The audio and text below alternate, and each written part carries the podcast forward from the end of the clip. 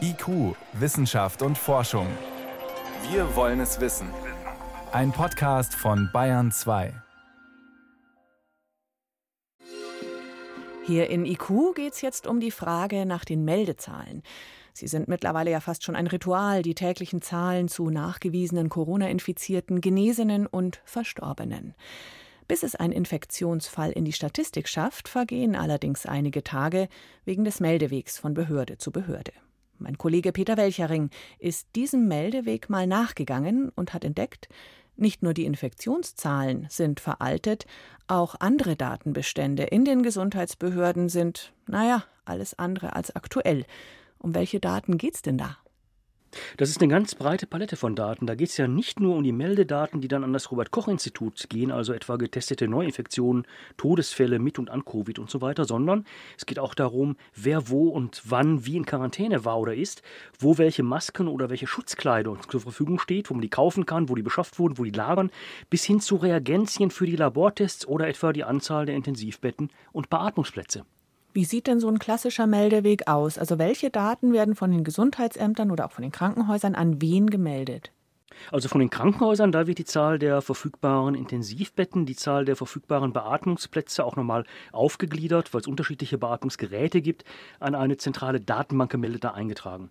Und die Gesundheitsämter wiederum, die melden die Zahl der bestätigten Neuinfektionen, und die Zahl der an und eben mit Covid-19 Verstorbenen an das Robert-Koch-Institut. Und das machen die Gesundheitsämter in vielen Fällen übrigens noch per Fax. Und dann dauert es eben so drei bis vier Tage, bis die Daten dann beim Robert-Koch-Institut eintreffen. Aber jetzt haben wir doch die Corona-App. Die könnte doch helfen. Da will man doch so eine neue Meldestruktur drumherum aufbauen. Ja, die Hoffnungen da sind groß, aber im Augenblick hilft die Corona-App hier wenig. Zwar hat die Gematik, das ist die Gesellschaft, die für die Bundesregierung die Digitalisierung im Gesundheitswesen vorantreiben soll, diese Gematik, die hat also nach Einführung der Corona-App ganz stolz verkündet, dass jetzt vor einigen Tagen das erste Corona-Testlabor an die Telematik-Infrastruktur, also sozusagen an das Netz des Gesundheitswesens angeschlossen sei. Aber überwiegend sind eben genau diese Testlaboratorien nicht angeschlossen. Und deshalb müssen dann beispielsweise auch Getestete noch umständlich eine Hotline anrufen, wenn die ihr Ergebnis erfahren wollen. Es hört sich zumindest nach einem winzigen Anfang an. Jetzt hat der Präsident des Robert Koch Instituts erklärt, wir wollen da digitale Standardwerkzeuge für die Gesundheitsämter entwickeln. Das war Anfang April. Wie weit ist man da? Nicht sehr weit. Was die Standardisierung angeht, da sind die vor allen Dingen weitgehend gescheitert, denn jedes Gesundheitsamt macht einfach da, was es will. Und oftmals wollen die Gesundheitsämter nur mit Papier und Bleistift. Es gibt immerhin allerdings Standarddatensätze für die Meldung von Neuinfektionen. Aber niemand hat einen Überblick darüber, welche Gesundheitsämter diese Standarddatensätze dann eben nur für die Meldung ans Robert-Koch-Institut nutzen, die dann über die Landesgesundheitsämter läuft, und welche die Standarddatensätze auch intern einsetzen. Und in einigen Gesundheitsämtern, da gibt es dann sogar eine Doppelstruktur. Da werden tatsächlich Daten auch doppelt erfasst. Wie sieht es genau aus in den Ämtern selber? Also einige Gesundheitsämter setzen beispielsweise Excel-Tabellen ein, in die sie dann die persönlichen Angaben zu den Bürgern eintragen, die in Quarantäne sind oder die infiziert oder erkrankt sind. Allerdings hat sich da eben auch ein totaler Wildwuchs entwickelt. Die Tabellen, die sind dann so unterschiedlich, auch in Excel angelegt, mit so unterschiedlichen Datenfeldern, dass dann wiederum ein Datenaustausch unter den Behörden weitgehend unmöglich ist. So eine Tabelle muss dann ausgedruckt und per Tastatur wieder eingegeben werden, nachdem die vorher übrigens häufig dann auch per Fax nach dem Ausdrucken versandt wurde. Und die Datenhaltung, die ist in einigen Fällen eben auch nicht konsistent.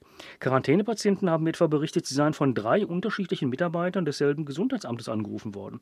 Und jeder dieser Mitarbeiter, der hatte seine eigene Excel-Tabelle mit jeweils ganz unterschiedlichen Daten, beispielsweise zum Quarantäneende. Peter, das klingt total absurd. Warum ändert es niemand? Weil sich Landratsämter und Städte mit ihren Gesundheitsämtern da eben einfach nicht reinreden lassen wollen. Mit welcher Software die arbeiten, welche Daten wie erfasst und verarbeitet werden, das wollen sie entscheiden und da lassen die sich aus Berlin überhaupt nichts vorschreiben. Bei den Labortests, da sind inzwischen einheitliche Meldewege eingeführt worden.